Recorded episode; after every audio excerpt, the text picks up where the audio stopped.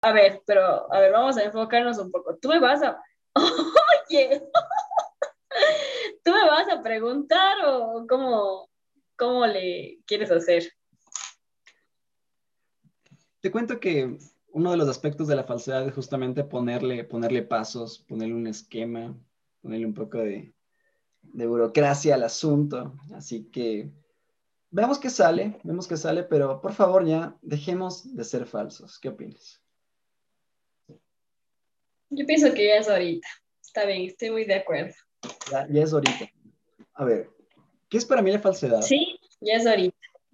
Yo cuando me dijiste falso por primera vez, diría, ¿qué onda? ¿Por qué? ¿Por qué me dice falso? O sea, ¿qué, qué pasó? A ver, cuéntame, cuéntame por qué me dijiste falso la primera vez.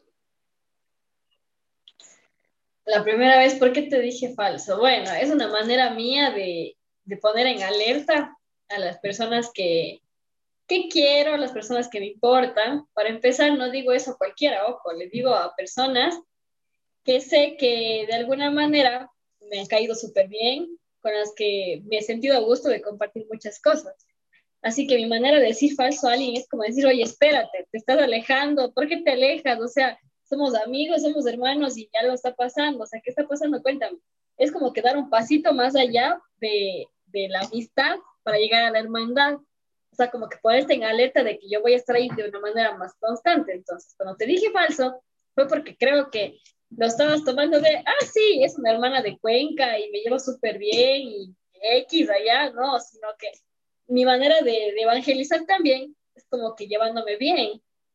Y pues yo dije, mmm, este se va a ir de las manos si no evangelizo de ahorita.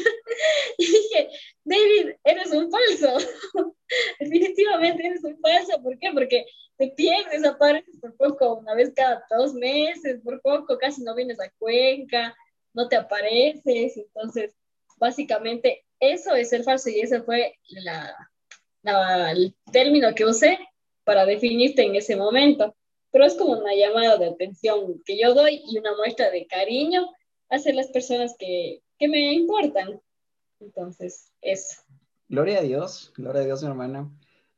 Te, te, quiero un montón y gracias por decirme falso. Así, así uno se convierte, aunque no lo crea. Pero vamos al grano, vamos al grano. Digamos que, que seguimos siendo falsos, digamos, ¿no? Y queremos sacarnos de esta falsedad de una vez por todas. ¿Cuáles serían los retos que los podemos plantear entre nosotros para dejar de ser falsos. ¿Qué opinas? Mm, bueno, antes de, de, hacer cualquier tipo de reto, cualquier tipo de pasos, yo pienso que lo primero está la decisión tuya. Como yo digo, ah, sí, o sea, ¿cómo voy a, a dejar de ser falso, cómo voy a cumplir estos retos es que no está primero la decisión de que, Señor, no, o sea, ahora sí voy a ser un buen amigo, voy a ser un buen hermano, voy a escuchar más, voy a tomarme el tiempo de escuchar los largos audios de cualquier hermano. Entonces tengo justo algunos en mente, pero no importa. es como parte de dejar la falsedad. Entonces yo pienso que eso es lo primero, la decisión. La decisión de decir, eh, no tanto por acumular una lista de amigos de Facebook o Instagram o quienes vean mis historias, quienes comparten, no, sino es más el hecho de que a cuántas personas yo llegué a impactar como que para que puedan tener una, una visión diferente de lo que es Dios, tal vez. No solamente la forma de decir, así ah, Dios existe, sino de mostrarle que hay amor también entre hermanos, hay amor entre, entre amigas, entre amigos, entonces es una manera, ¿no? Entonces, lo primero, la decisión.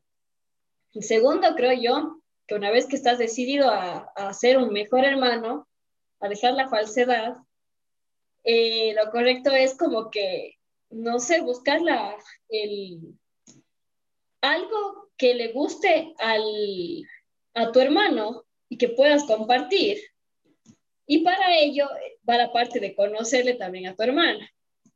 Si yo sé que mi hermano, pues, es muy falso y, y pasa más tiempo jugando LOL o cualquier otra cosa por ahí, eh, que contestar un mensaje de WhatsApp, pues yo pues diré, mi manera de evangelizar es, bueno, primero que puede que sea algo chévere y que también puedo aprender, entonces me dedicaré a ver qué es el LOL y trataré de decirle, oye, ñaño, ¿no te gustaría hacer una partida de LOL? Indícame una partida de LOL. Entonces, le presionas un poco a que haga algo por ti y a la vez que haga algo bueno por ayudar y a la vez que haga algo que le guste, donde él se muestre tal y como es, o sea, cómo hace. Entonces, una vez que estás ahí, le, le jalas y le empiezas a conversar, ay, qué chévere, y eso y que lo otro, empiezas a ver las cosas que incluso emocionalmente le están faltando. Quizá en jugando, no necesariamente en un juego, en cosas de, oye, eh, no sé, Roy, deja de ser falso, eh, ¿qué, ¿qué, carta leíste ahora? ¿Ya acabaste el libro? Cuéntame. Es como que involucrarte más en su vida.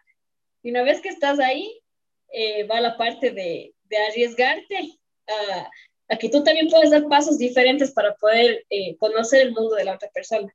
Una vez que estás ahí dentro, ya es más fácil. Conoces las cosas que está pasando. Va la parte de irte todos los días y preguntarle, Rochi, ¿cómo ha estado tu día? ¿Qué tal todo? Y poquito a poquito escarbar el hoyo de su corazón o de su mente y, y llegar al vacío o al hueco que tal vez le hace dudar de muchas cosas que le está faltando tal vez hacia Dios.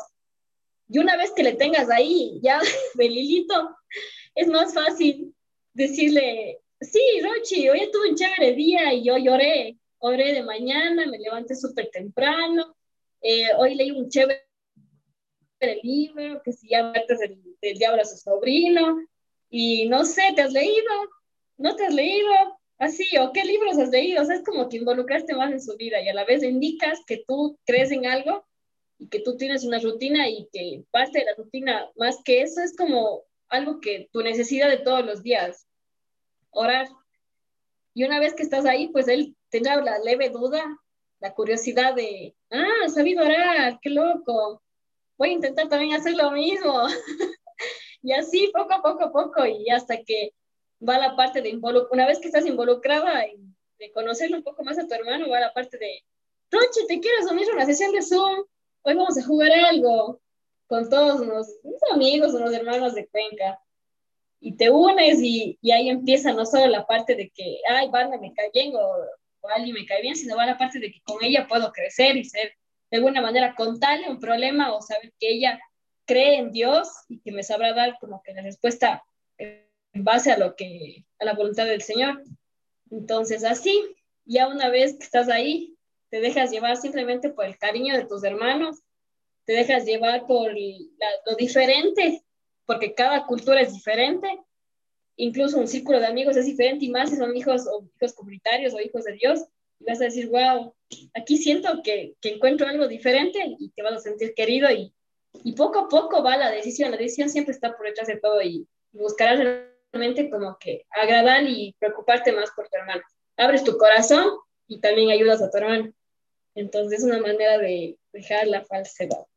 Lo apliqué a está basado en métodos prácticos, así que, y yo digo, a ciencia cierta, pues la virtualidad no es un límite y tampoco, el, tampoco la, la pandemia es un límite. Puedes evangelizar a alguien que está a ocho horas de ti o nueve horas de ti, pero le puedes evangelizar y le puedes evangelizar con amor, demostrándole de que hay personas que se preocupan por él y personas que van a estar ahí para él siempre y sobre todo que somos hijos de Dios y estamos para apoyarnos como hermanos.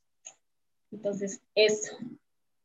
Amén. Gloria a Dios. Gloria a Dios porque este, este podcast. Y me mandé una media charla aquí. amén. Amén. Sí. Bueno. ¿Sí? ¿Alguna otra duda? Creo que con esto cerramos el podcast. ¿Saben qué, mis hermanos? hay que poner en práctica todo lo que, acaba de contar la, la, hermana más falsa con todo el cariño del mundo.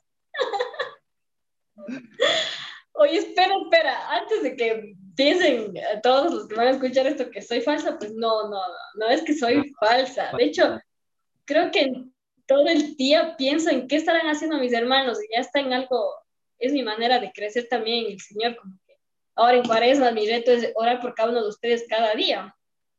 Algo le está pasando a mi mejor amiga, algo le está pasando a David, pues aquí está, y en mi agenda pues hoy oraré por él, y así.